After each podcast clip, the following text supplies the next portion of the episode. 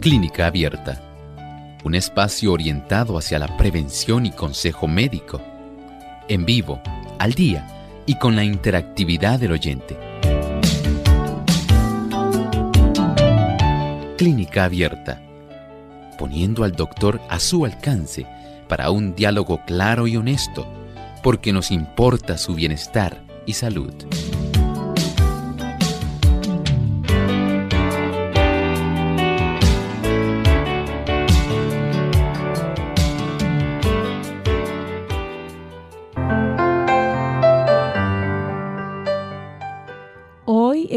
Abierta usted puede hacer su consulta y lo mejor de todo de manera gratuita. Así que aproveche esta oportunidad y le vamos a compartir la manera de cómo usted puede comunicarse con nosotros para que desde ya comience a llamar o empiece a escribir a través de los medios que le vamos a, a, compartir para que pueda hacer su pregunta.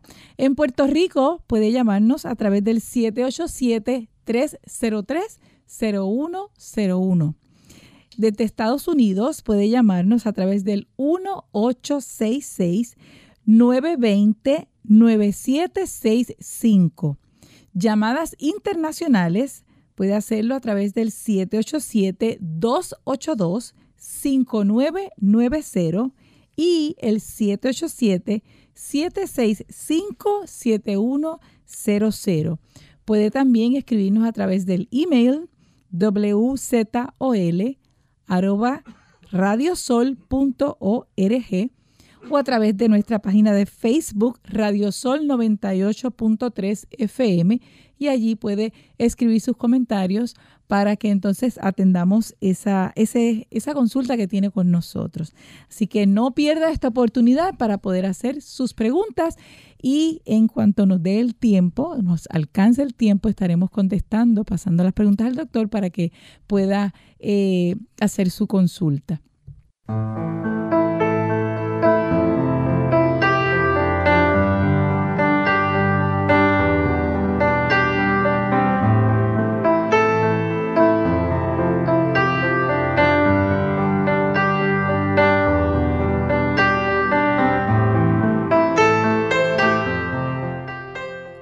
Un saludo muy cariñoso a todas las personas que se conectan con nosotros en esta hora de salud a través de Radiosol 98.3 FM. También aquellos que se conectan a través de nuestra página web radiosol.org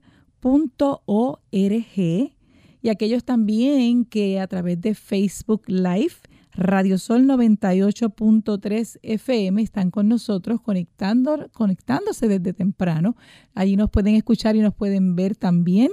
Y les pedimos que si no lo ha hecho todavía le dé like a esta página y de esa manera también puede comenzar desde ya a compartir el programa de hoy para que otras personas también puedan recibir la bendición de las consultas que se hagan, que puede ayudarles de alguna manera, o usted también puede hacerlo. Le damos la bienvenida en este momento al doctor Elmo Rodríguez Sosa. ¿Cómo se encuentra, doctor? Muy bien, Ilka. ¿Cómo se encuentra Ilka en esta hora? Muy bien, gracias a Dios. bueno, nos complace también saludar al equipo técnico y por supuesto a cada uno de ustedes, queridos amigos, que se ha dado cita aquí en Clínica Abierta. Estamos felices de que usted nos acompañe. Así mismo es. Muy bien, también enviamos saludos muy especiales aquellos también que nos ven a través de Salvación TV, canal local en Puerto Rico 8.3, a través también de Lumbrera TV, a través de Facebook y también aquellas emisoras que transmiten el programa de, de, Clínica Abierta en otras partes del mundo. Hoy vamos a enviar saludos a México y ellos son Radio Alfa y Omega 104 FM, Conexión 7 Radio Coalzacolcos, Veracruz, México. También a Radio Éxodo 107.9 AM, Motocincla, Chiapas. Radio Central JA en Mérida, Yucatán. Radio Enlace del Soconasco 89.3 FM. Radio Esperanza 7. Radio Centinela Tabasco, México. La Voz Puebla y Radio Maranata 95.7 FM Guadalajara, Jalisco. Muchas bendiciones para todos ustedes en este día. Bien amigos, y estamos listos para escuchar cuál es el pensamiento saludable que el doctor les comparte a ustedes en esta hora. Además de cuidar tu salud física, cuidamos tu salud mental. Este es el pensamiento saludable en clínica abierta.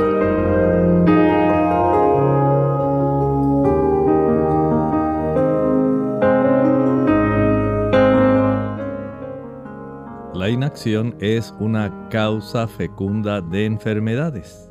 El ejercicio aviva y regula la circulación de la sangre pero en la ociosidad la sangre no circula con libertad ni se efectúa su renovación de tal manera que esta necesidad de renovarla es algo sumamente esencial para la vida y la salud. La piel también se vuelve inactiva. Las impurezas no son eliminadas como podrían serlo si un ejercicio activo estimulara la circulación mantuviera la piel en condición de salud y llenara los pulmones con un aire puro y fresco. Tal estado del organismo le impone una doble carga a los órganos excretorios y acaba en enfermedad. La importancia de tener una buena circulación, una circulación que facilite el que nosotros podamos tener una buena distribución de oxígeno y nutrimentos. Ambos son necesarios para que cada célula de nuestro cuerpo pueda degenerar, desarrollar todos los procesos necesarios para que se produzca energía. ATP trifosfato de adenosina. Pero si no hay esa oportunidad y nosotros por una vida inactiva imposibilitamos el que nuestro cuerpo pueda tener suficiente oxigenación y por una mala alimentación no le proveemos todo lo que nuestro cuerpo necesita, por supuesto, no tendremos energía. Ahora bien, hay otro ángulo importante.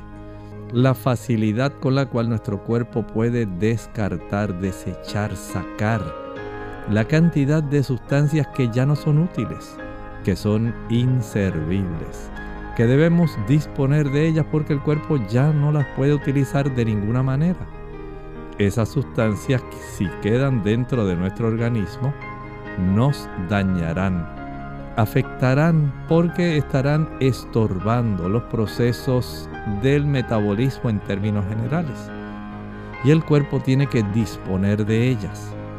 Una sangre ociosa, perezosa, no facilita esa eliminación. De ahí que tengamos en mente que el ejercicio, por un lado, nutre y por el otro facilita la remoción de aquellos tipos de desechos que ya pueden estorbar el organismo. Esto se logra de una manera muy fácil mediante el ejercicio. Practíquelo. Es necesario para su salud y la mía. Muchas gracias, doctor, por ese consejo y esperando de que tomemos acción para que nuestra salud pueda ir mejorando. Ya entonces vamos a recibir las llamadas. Tenemos en desde Levittown, Puerto Rico, a Hilda. Adelante con su consulta, Hilda. Buenos días, el doctor este quiere operarme la rodilla. A mí no me gustaría que me operen. Él dijo que tengo hueso con hueso cuáles serían las ventajas de operarme y, no operarme para que me explique por favor sobre esa operación. Muchas gracias. Muchas gracias. Es muy probable que ya usted tenga una osteoartritis muy avanzada. Y ese proceso de una osteoartritis implica que ya no hay la presencia de un cartílago protector que facilite la articulación del hueso del muslo con el hueso principal de la pierna, la tibia. Y de esta manera usted lo que tiene es una articulación donde el hueso de el área de la, del muslo de la pierna está básicamente articulando contra el hueso. Normalmente esto no ocurre así. Hay cartílagos, hay unos meniscos que facilitan el que esto se pueda desarrollar de una manera adecuada, pero en ausencia de esas estructuras, usted notará que cada vez que trata de levantarse de una silla, cada vez que va a subir escaleras o bajar escaleras, la forma como el peso comprime y lastima esa articulación es real. Mientras usted no proceda a esa, a esa cirugía de reemplazo, a esa ubicación de esta prótesis rotuliana, el problema del dolor va a continuar. Hay personas que toleran ese dolor, que lo resisten, pero se nota cómo comienzan a cojear, se les dificulta el caminar adecuadamente y he visto muchas personas que se han sometido al proceso de eh, el reemplazo de esta prótesis en su rodilla y básicamente pueden nuevamente retomar sus actividades. Todo depende de usted. Si usted desea tener ese beneficio, si usted le tiene temor y parte del temor, pues estoy consciente que no todo el mundo queda de una manera satisfactoria hay personas que siguen manifestando ciertas incomodidades a pesar de la prótesis, pero también corre otro riesgo. Y es que al estar tratando de proteger la rodilla que está afectada, usted se va a recargar más sobre la rodilla que está buena, que no se ha afectado todavía. Y ese tipo de redistribución de peso lamentablemente daña también la otra rodilla. Y en un futuro, tal vez no muy lejano, entonces necesite el reemplazo doble.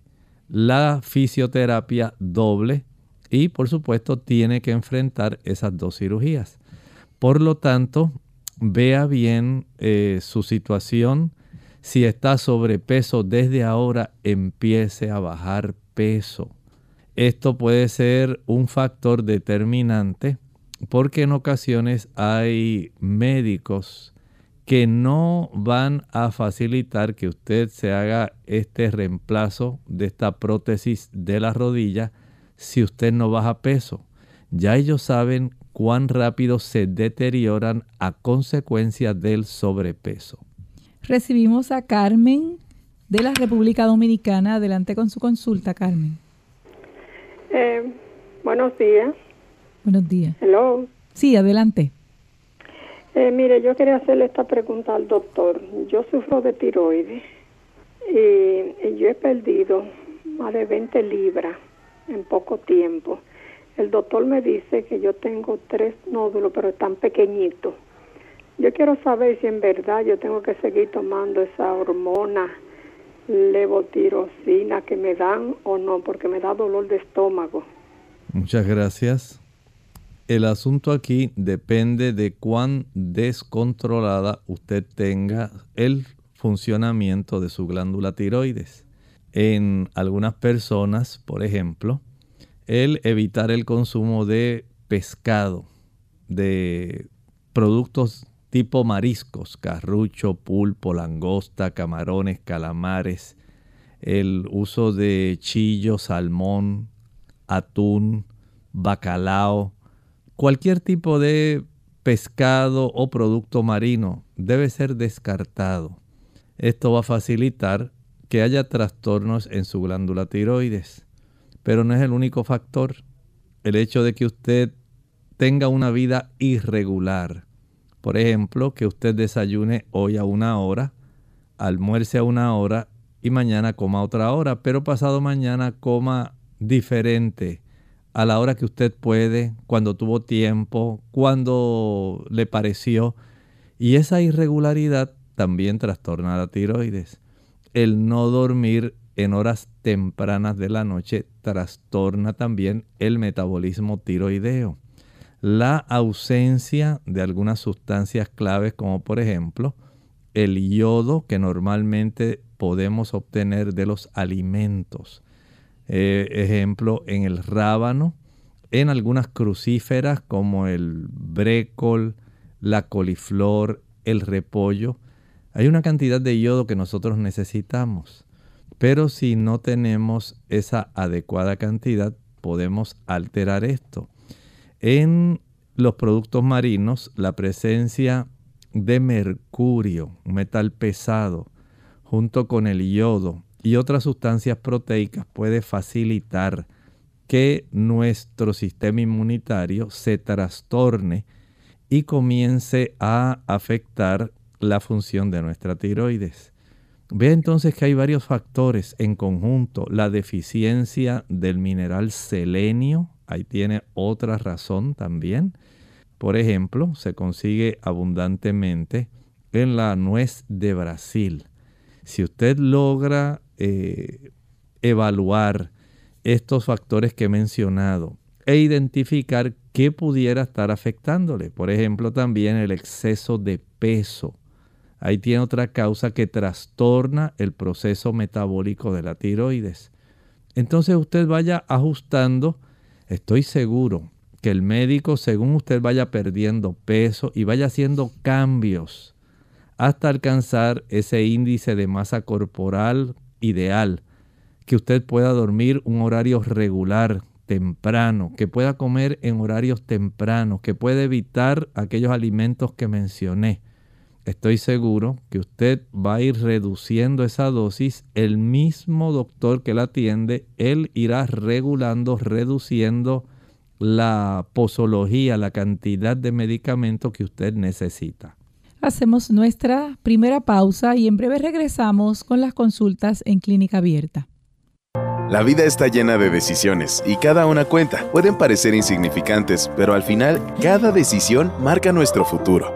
Por eso creamos Dream Health, una aplicación que te ayuda a tomar las mejores decisiones para tu salud. Con ella podrás medir desde cuánta agua tomas, los pasos que caminas y hasta tener asesorías con un coach especializado. ¿Qué esperas? Descubre la mejor versión de ti con Dream Health. Dream Health, mi mejor versión.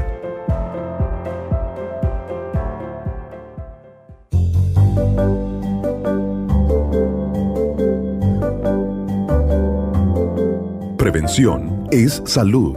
Infórmate y aprende. El ejercicio moderado podría ser más saludable que el entrenamiento intensivo. Un estudio halla que una caminata diaria de apenas 30 minutos evita la diabetes y los problemas cardíacos. El ejercicio moderado como caminar 30 minutos al día podría ofrecer una mejor protección contra la diabetes y la enfermedad cardíaca que un régimen de ejercicio más riguroso, concluye un estudio estadounidense en el que participaron 240 personas sedentarias de mediana edad. En apariencia, parece que tiene sentido que mientras más ejercicio de mayor intensidad hacemos, mejores resultados conseguimos. Y para ciertas medidas esto es verdad, dijo en una declaración preparada Chris Slens, autor principal y fisiólogo del ejercicio del Centro Médico de la Universidad de Duke. Sin embargo, nuestros estudios muestran que hacer una cantidad pequeña de ejercicios de intensidad moderada es la mejor forma de reducir de manera significativa un marcador sanguíneo clave asociado al riesgo elevado de enfermedad cardíaca y diabetes. Los ejercicios más intensos no parecen conseguir ese resultado. Quizá lo más sorprendente aún sea que algunos de los beneficios alcanzados mediante el ejercicio moderado parecen durar mucho más tiempo que los beneficios obtenidos a través de un entrenamiento más intenso. El estudio fue publicado en la edición de agosto de Journal of Applied Physiology. Los participantes del estudio se dividieron en cuatro grupos de ejercicio, mucha cantidad e intensidad alta, poca cantidad e intensidad alta, poca cantidad e intensidad moderada y un grupo de control que no hizo ejercicio. Los voluntarios empezaron con un periodo de iniciación de dos a tres meses de duración y luego continuaron sus programas de ejercicio durante seis meses. El equipo de la Duke halló que ninguna cantidad de ejercicio modificaba en forma significativa los niveles de lipoproteína de baja densidad, o sea, el colesterol malo. Sin embargo, la duración y la intensidad del ejercicio sí mejoraban los niveles de lipoproteína de alta densidad. el colesterol bueno. El estudio también halló que hacer poco ejercicio de intensidad moderada redujo de forma significativa los niveles de triglicéridos, que son partículas que transportan la grasa por el cuerpo y que también son un buen indicador de resistencia a la insulina, un marcador para la diabetes. Reducir los niveles de triglicéridos disminuye el riesgo de una persona para la diabetes y la enfermedad cardíaca. Un programa de ejercicios apropiado parece capaz de disminuir la resistencia a la insulina de una persona en cuestión de días. Estuvimos también asombrados de observar que los menores niveles de triglicéridos se mantuvieron bajos aún dos semanas después de que finalizaran los ejercicios, dijo en una declaración preparada el autor principal y cardiólogo Dr. William Krause.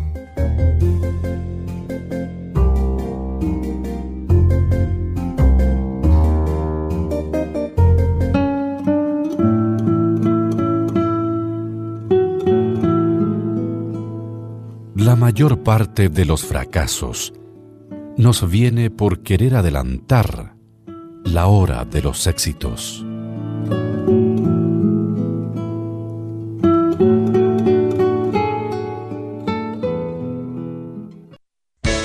Unidos con un propósito, tu bienestar y salud. Es el momento de hacer tu pregunta llamando al 787-303-0101 para Puerto Rico, Estados Unidos 1866 920-9765 y llamadas internacionales al 787-763-7100 o al 787-282-5990. Clínica Abierta, trabajando para ti.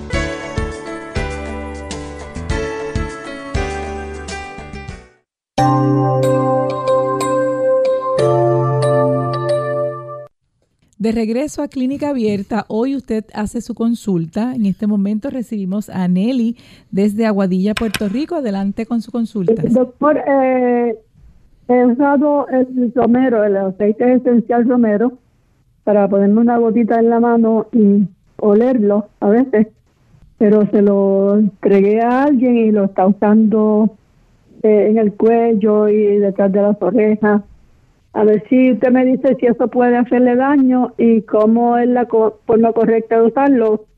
Y pues, si se puede usar un difusor. Bueno, lo importante es que, pues, que si se lo puede poner en la piel la persona.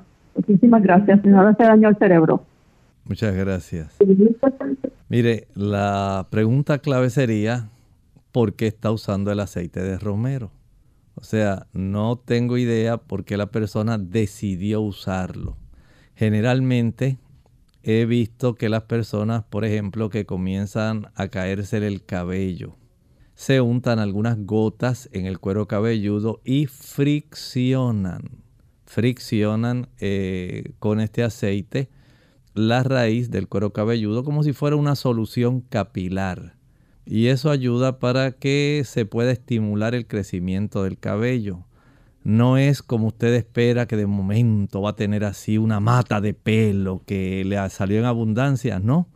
Pero por lo menos entiendo que facilita que poco a poco eh, tarda, eso más o menos se ha estimado en unos seis meses, para que el estímulo del crecimiento del cabello utilizando el aceite de romero pueda ser una realidad.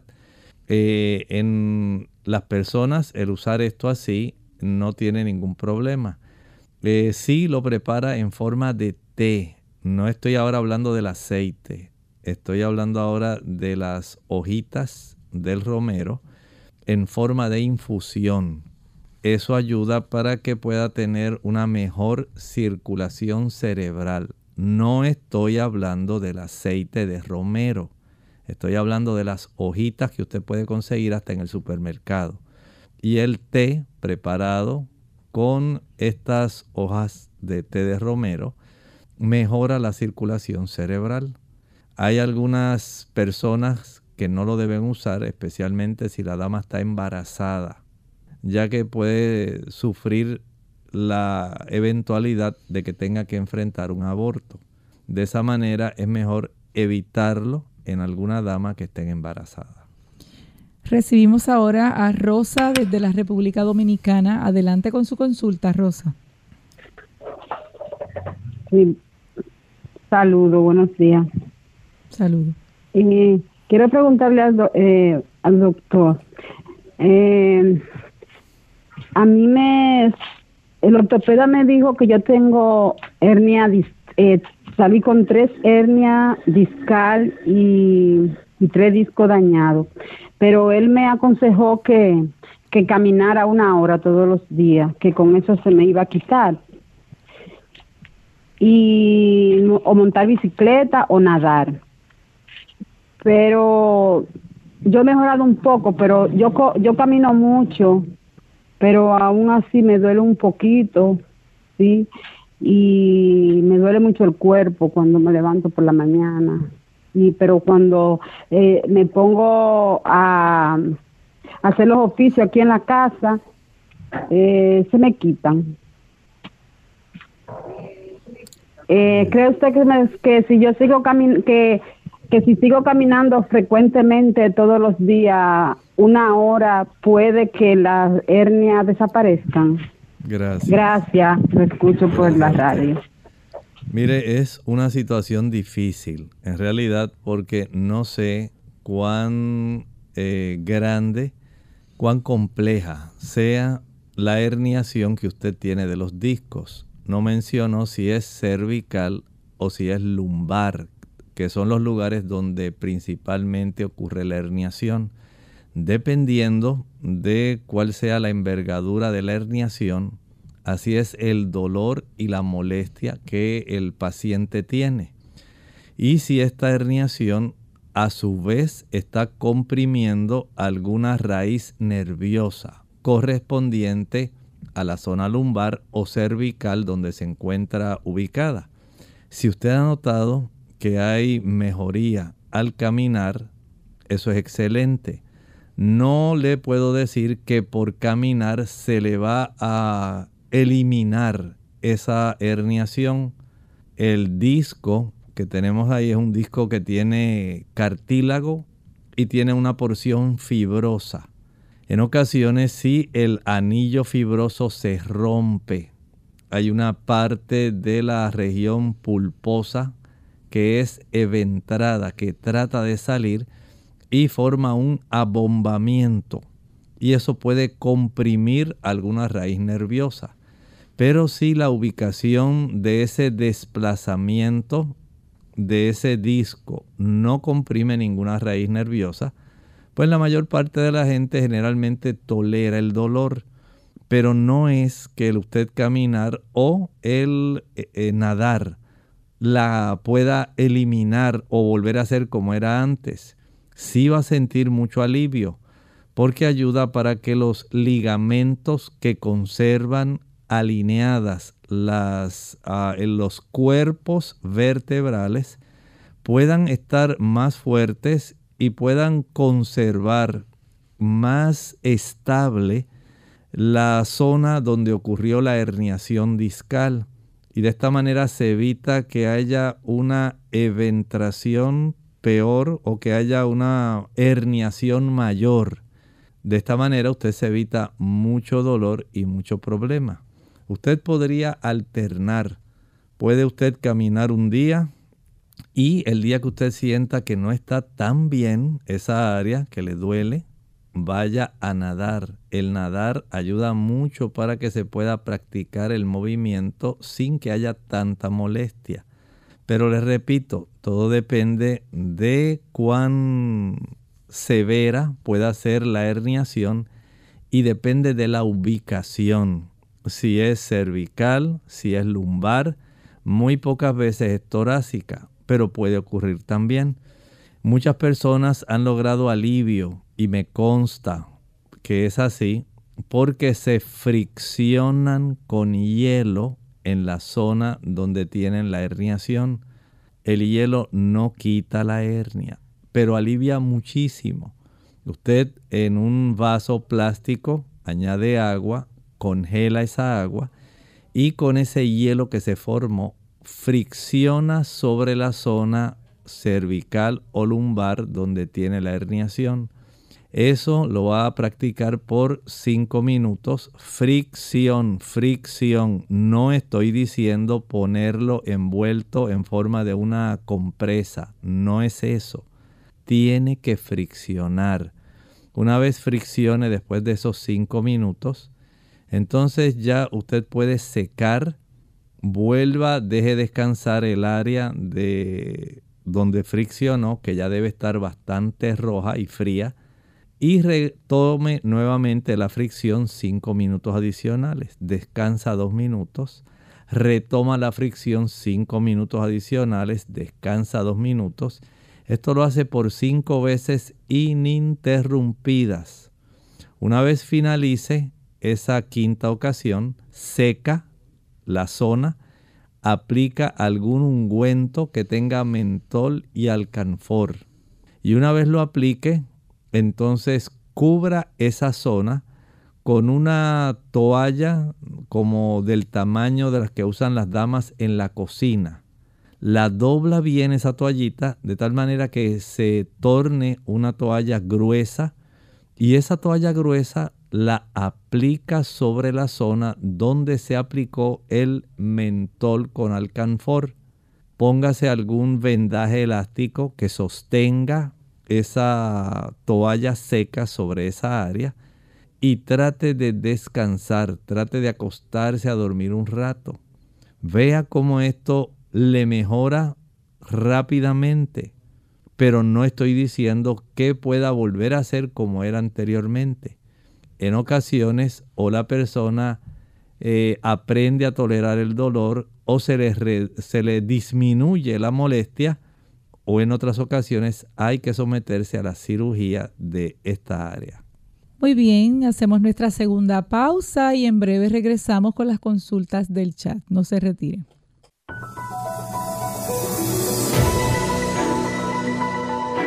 La vitamina E es una vitamina liposoluble, el cual es también un antioxidante. Significa que protege el tejido corporal del daño causado por sustancias llamadas radicales libres los radicales libres pueden dañar células, tejidos y órganos. Se cree que juegan un papel en ciertas afecciones relacionadas con el envejecimiento. Ayuda a mantener el sistema inmunitario fuerte frente a virus y bacterias. Además ayuda a formar glóbulos rojos y ensancha los vasos sanguíneos para evitar que la sangre se coagule dentro de ellos. Ayuda también al cuerpo a utilizar la vitamina K. La mejor manera de obtener los requerimientos diarios de vitamina E es consumiendo fuentes alimenticias. Se encuentra en los aceites vegetales de maíz como aceite de germen de trigo, girasol, cártamo, maíz y soya, nueces como almendras, maní y avellanas, semillas como las semillas de girasol, hortalizas de hoja verde como las espinacas y el brócoli, y cereales fortificados para el desayuno, jugos de frutas, margarinas y productos para untar enriquecidos. Recuerde consultar con su médico para la cantidad apropiada de vitamina E para ti. Más vale prevenir que curar. Hola, les habla Gaby Zabalúa en la edición de hoy de AARP Viva, su segunda juventud en la radio, auspiciada por AARP. Casi todos sabemos que el ejercicio físico es muy beneficioso para mantener el cuerpo sano, pero ¿sabías que también sirve para fortalecer el cerebro? Lo grandioso de realizar una actividad aeróbica por lo menos 20 minutos al día es que además de ayudarnos a cuidar la línea, mejorar la circulación sanguínea y en general hacernos sentir bien, también nos brinda una mayor oxigenación, lo cual libera una serie de químicos en el cerebro que brindan mayor energía. Recientes estudios han descubierto que desde los niños hasta los adultos mayores todos se benefician de este estimulante cóctel de químicos cerebrales. Además de todo esto, el ejercicio constante reduce la ansiedad y ayuda a relajarse y dormir adecuadamente. No obstante, uno de los beneficios más grandes es que con el ejercicio, el cerebro crea nuevas células que ayudan a revertir el proceso de envejecimiento. En pocas palabras, al hacer ejercicio diariamente, el cerebro crea sustancias que nos acercan a lo que antes considerábamos inalcanzable, la fuente de juventud. El patrocinio de AARP hace posible nuestro programa. Para obtener más información, visita www.aarpsegundajuventud.org oblicua viva. Salud en la Edad Dorada. ¿Qué tal amigos? Les habla el doctor Elmo Rodríguez Sosa en esta sección de Factores de la Salud, que debe incluir un cuidado de salud adecuado para el envejeciente.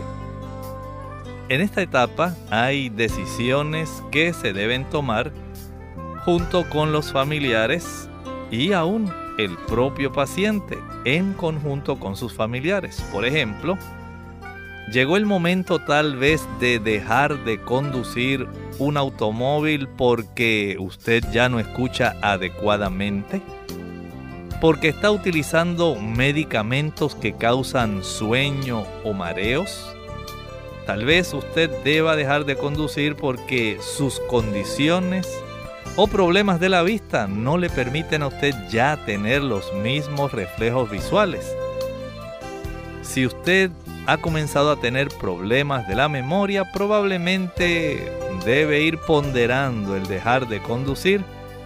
Si ha notado dificultad con los reflejos y su forma de reaccionar, también debiera ser ya hora de ir pensando en dejar de conducir un automóvil. Recuerde que de esta forma usted está previniendo accidentes, fatalidades donde usted y otras personas puedan estar involucrados. Esto es sensato, es parte de la vida es parte de la sabiduría. Así nos dice la Sagrada Escritura en el Salmo 90:12. Enséñanos de tal modo a contar nuestros días que traigamos al corazón sabiduría. Esta cápsula de salud llega a ustedes como cortesía del Ministerio de Salud de la Iglesia Adventista del Séptimo Día.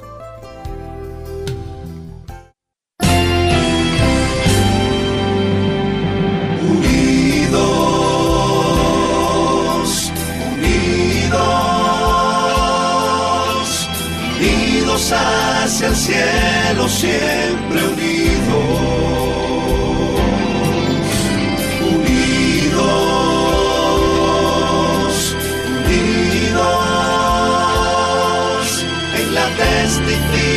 testificación de la verdad,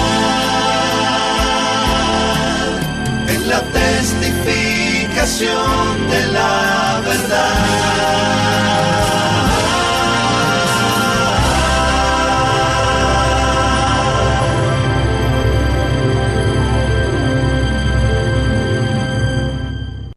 Clínica Abierta. Continuamos en Clínica Abierta. Recibimos a Ana Iris de la República Dominicana. Adelante con su consulta. Eh, muy buenas muy buenos días. Eh, muchas felicidades por ese excelente programa. Yo tengo una inquietud que yo quiero decirle al doctor Elmo Rodríguez Rosa y es que yo hago ejercicio en una caminadora. Yo estuve una semana sin hacer ejercicio para experimentar algo, porque cada vez que yo me monto en la caminadora me duele mucho la espalda y en el área de los pulmones.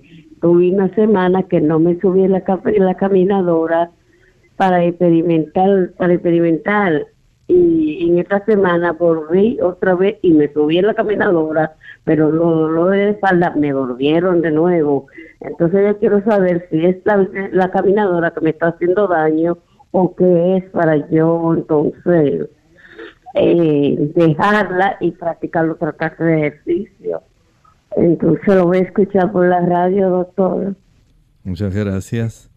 Eh, hay algunas cosas que usted puede ayudar Digamos, en primer lugar, trate de conseguir un buen calzado, unos buenos tenis, que tengan eh, un buen acoginamiento en el talón y que tengan ese tipo de suela que a usted se le facilite el poder distribuir más fácilmente el peso, especialmente esos, ese calzado o esos tenis que sean de una suela un poco más ancha para poder facilitar ese tipo de dispersión del peso.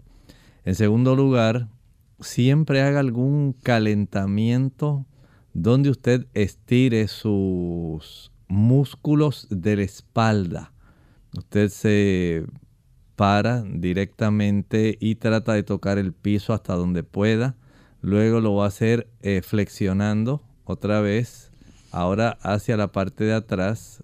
Flexiona hacia enfrente, hacia atrás, hacia los lados. Y luego extendiendo sus brazos a ambos lados del cuerpo como si fuera una cruz. Gire su espalda, ¿verdad? Eh, su tronco más bien a un lado, a la derecha y a la izquierda. Y esto lo puede practicar cada uno de esos ejercicios unas 10 veces. Hágalo lentamente, sin prisa.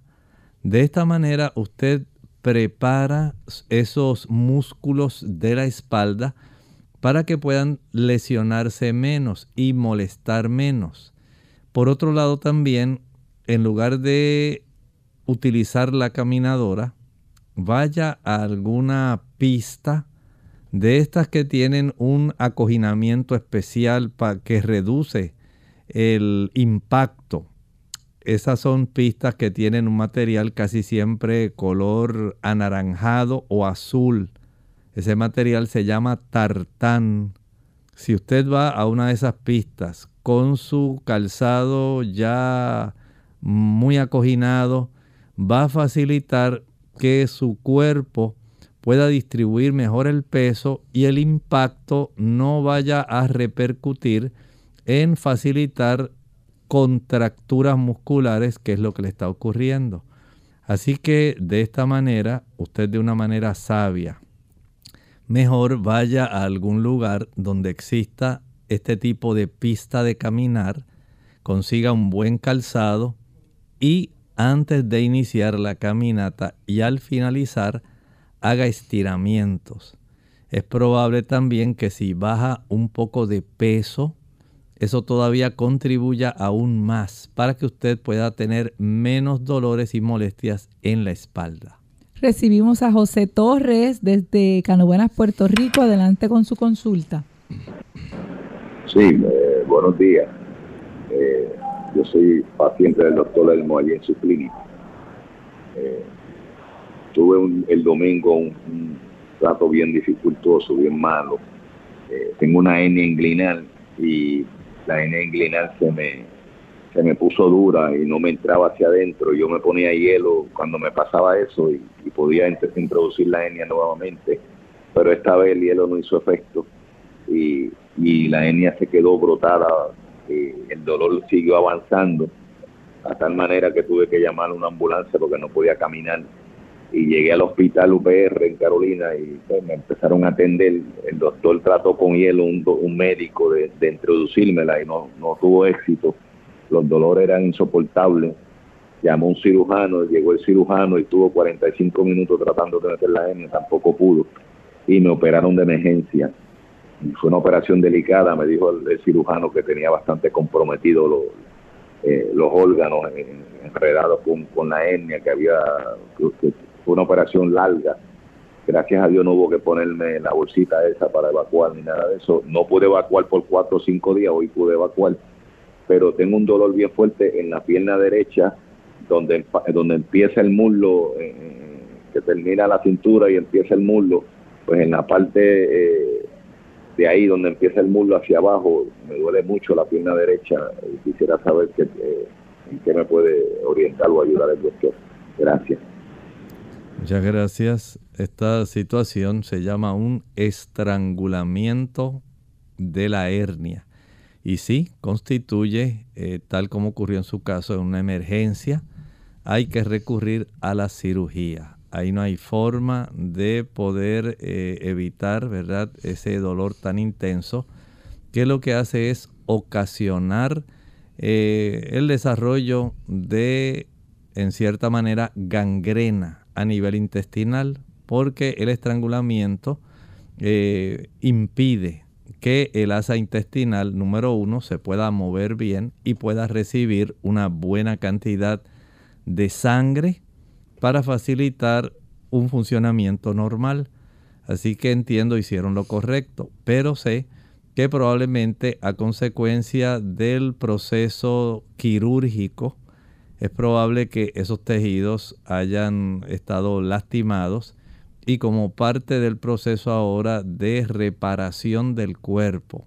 Recuerde que ahí va, hay varias capas que deben ir sellando, no solamente la piel, ahí tenemos unas áreas donde hay unos ligamentos muy importantes y por supuesto tenemos tejido muscular y todo ese proceso, la forma como ubican la pierna para facilitar la exposición de la zona, hacer la cirugía, el manejo que se realiza durante el proceso quirúrgico, todo eso eh, puede haber contribuido a esa molestia que siente ahora. Puede usted en esa área aplicar una bolsa de hielo. Eso ayuda para reducir el dolor. Pero si esta molestia persiste, si no amaina con el uso del hielo al aplicarlo sobre esa zona, entiendo que sería conveniente que usted pueda ponerse en contacto con el cirujano para que esté consciente de lo que esté ocurriendo y pueda darle indicaciones adicionales para poder lidiar con la situación. Pasamos a una de las consultas a través del chat. Tenemos al, a Armando Niño. Dice, muy buenos días, doctor. Dios le bendiga. Mi consulta es para pedir su orientación para mi hijo que le dio viruela y pues necesito saber cómo se puede tratar con tratamientos naturales. Es un niño de 10 años. Muchas gracias. En algunas personas este tipo de situación, recuerden que es transmisible, eh, puede ayudarse facilitando algunos eh, sencillos tratamientos. Número uno, si ya pasó la fase donde eh, entra el periodo febril, ya todo eso se sobrepasó, pues básicamente lo que quedan son las lesiones. Ahora es cuidar de que él no vaya a manejar esas lesiones para que no se facilite la transmisión. Eh, ustedes, si es posible, traten de conservar, mientras no sea necesario, el distanciamiento. Si el niño puede utilizar eh, por algún periodo el cubreboca sería mejor. Esto ayuda también. El aplicar sobre la zona, si es necesario, eh, en las lesiones, puede preparar una pastita de carbón, agua con carbón y aplicarla sobre las lesiones para que facilite el secado. Eh, también sería útil eh, para él utilizar alguna planta que ayuda en estos casos. Podemos pensar en la planta que se llama equinácea. La planta equinácea facilita que su organismo pueda estar en una mejor posición eh, defensiva y que pueda haber una mejor evolución. También el darle baños de agua fría puede ayudarlo, no con una toalla, sino de regadera. Y en términos generales, observarlo, tratar de que se pueda alimentar bien, si puede consumir una mayor cantidad de frutas, específicamente las frutas cítricas. Esas frutas cítricas le van a ayudar para que su sistema inmunitario pueda tener una mayor opción de protección. Por ejemplo, aumentar el consumo de naranjas dulces chinas, toronjas, guayaba, kiwi, mandarinas. Son diferentes productos que ayudan. La piña también, el tamarindo. Comer muchas ensaladas. En las ensaladas tenemos una gran cantidad de antioxidantes y fitoquímicos que el cuerpo va a requerir para poder enfrentar este tipo de infección que está combatiendo. Y tratar de poner, aislar o alejar del niño si hay alguna dama embarazada o si hay algún otro niño pequeño. Esto sería lo ideal. De esta forma usted puede garantizar el que la transmisión se pueda evitar y si usted eh, no ha notado algún tipo de complicación adicional en el niño, sería útil notificarle a su pediatra en relación a lo que está ocurriendo. Ati Alessem pregunta, ¿qué tomar para colon irritable? En estos casos, podría ser recomendable evitar. Ahora empezamos totalmente contrario a lo que ella solicita. Vamos a evitar aquellos productos que facilitan la irritación del colon. Por ejemplo, el alcohol, el tabaco, el café, el chocolate, el azúcar, las frituras y los productos como el chile, el pique, el ají picante, la canela, los clavos, la nuez moscada, la pimienta, eh, son productos que van a estar irritando esa área. El queso es uno de los productos que más tiende a estimular esto y también el uso de harinas blancas. Si usted puede evitar esos diferentes productos, mucho mejor.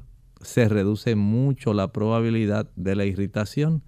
Ahora, si además de esto, ahora usted se alimenta por algún tiempo consumiendo papa, una papa hervida, consumiendo calabaza hervida, zanahorias, son productos que ayudan la regeneración de la mucosa del sistema digestivo y desde ese punto va a tener beneficio al consumir este tipo de productos.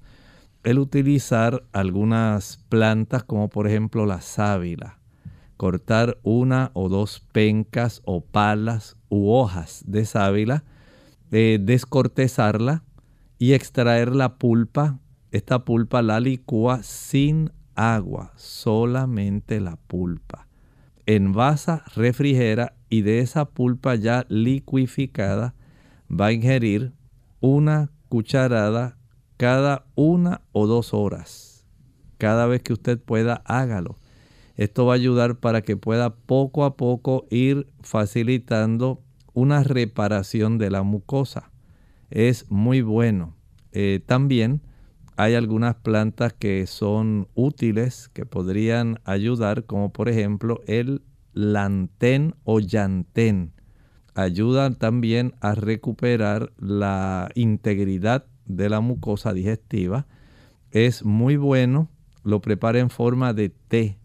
Puede utilizar dos hojas por taza de agua caliente y esto lo puede tomar dos, tres veces al día. Resulta muy factible para ayudar a que haya una mejor reparación de esto. Pero recuerde, si hay muchas tensiones emocionales y mientras la persona se alimente como lo ha estado haciendo hasta ahora, la probabilidad de la mejoría se desvanece. Así que hay que tomar cartas serias en el asunto para tener una mejoría real. Tenemos a Carmen, dice saludos, ¿es cierto que las almendras tienen arsénico? Muchas gracias. En realidad podemos decir que no es así. Hay algunas plantas que sí lo pueden tener. Por ejemplo, piense en la semilla del durazno. Esa sí puede tener cierta cantidad, pero nosotros no estamos consumiendo ese tipo de productos constantemente. Así que evitar a veces escuchar tantas cosas y buscar información real. No estamos diciendo que usted ahora deje de comer duraznos. Usted coma su durazno, pero por ahora evite, estamos hablando de durazno, melocotón, evite el consumir la semilla abrir la semilla y consumir la parte interna. Hay algunas ocasiones donde, por ejemplo, hay algunos, algunas variedades de arroz que se cultivan en terrenos altos en arsénico. Pero eso no quiere decir que porque usted comió un poco de arroz ya se envenenó. Sin embargo, debe ser prudente. Si usted cambia algún tipo de arroz integral, orgánico, eso va a facilitar que el asunto aminore. Recuerde que la vegetación está enferma también, no solamente los animales, los suelos también están enfermos. Trate de hacer lo mejor posible sin poner en riesgo su vida. Muy bien, ya hemos concluido con las consultas en el día de hoy. Vamos entonces a permitir que el doctor Elmo Rodríguez de, nos comparta el pensamiento bíblico para hoy. Hemos estado hablando del libro de Apocalipsis, el capítulo 17, y estamos hablando de ese versículo 4, donde hemos hablado de cómo esta mujer ramera, esta iglesia que no ha sido fiel al esposo, a Cristo, sencillamente ha optado por alejarse, se alejó porque adoptó costumbres, tradiciones y además disemina un vino que resulta tóxico para las multitudes. Hablábamos que hay varios ingredientes en ese vino. Y uno de esos ingredientes hemos estado hablando que es, por ejemplo, el que se pueda haber apartado la iglesia de los expresos mandamientos de Dios, de la ley de Dios, que incluye el nosotros adorar a Dios en el día sábado. Y hay algunos datos que me gustaría compartir para que ustedes constaten y tengan evidencia de lo que ha estado ocurriendo a lo largo del tiempo. Por ejemplo, este cambio de adoración de día tomó un lugar gradualmente durante el tiempo, desde el siglo II hasta el siglo IV después de Cristo. Empezó en las iglesias cristianas de Roma. Noten que esto no ocurrió de manera instantánea en todo lugar. Empezó con las iglesias cristianas de Roma y de ahí en adelante se pudo constatar que hubo un apoyo de el dirigente, en este caso el emperador romano Constantino, quien decretó el domingo como día de reposo. Hablábamos también de la fecha del 7 de marzo del año 321. Y esto era un crimen civil para todos aquellos que no estuviesen dispuestos a cambiar para adorar en domingo. Los dirigentes de la iglesia no hicieron este cambio por un motivo siniestro o por rebeldía contra Dios, sino por no haber comprendido la naturaleza de la autoridad que Jesús les había dado. Y eventualmente estaremos compartiendo otras citas para que usted tenga constancia, evidencia de cómo la historia constata lo que ha estado ocurriendo a lo largo del tiempo y por qué se ha conceptuado infiel a esta otra dama que la Biblia no reconoce como la verdadera esposa del Cordero. Agradecemos su sintonía en el día de hoy a Clínica Abierta. Nos despedimos, no sin antes recordarles el programa de mañana, donde también usted podrá hacer su consulta. Con mucho cariño les hablaron el doctor Elmo Rodríguez Sosa y su amiga Ilka Monel. Hasta el próximo programa.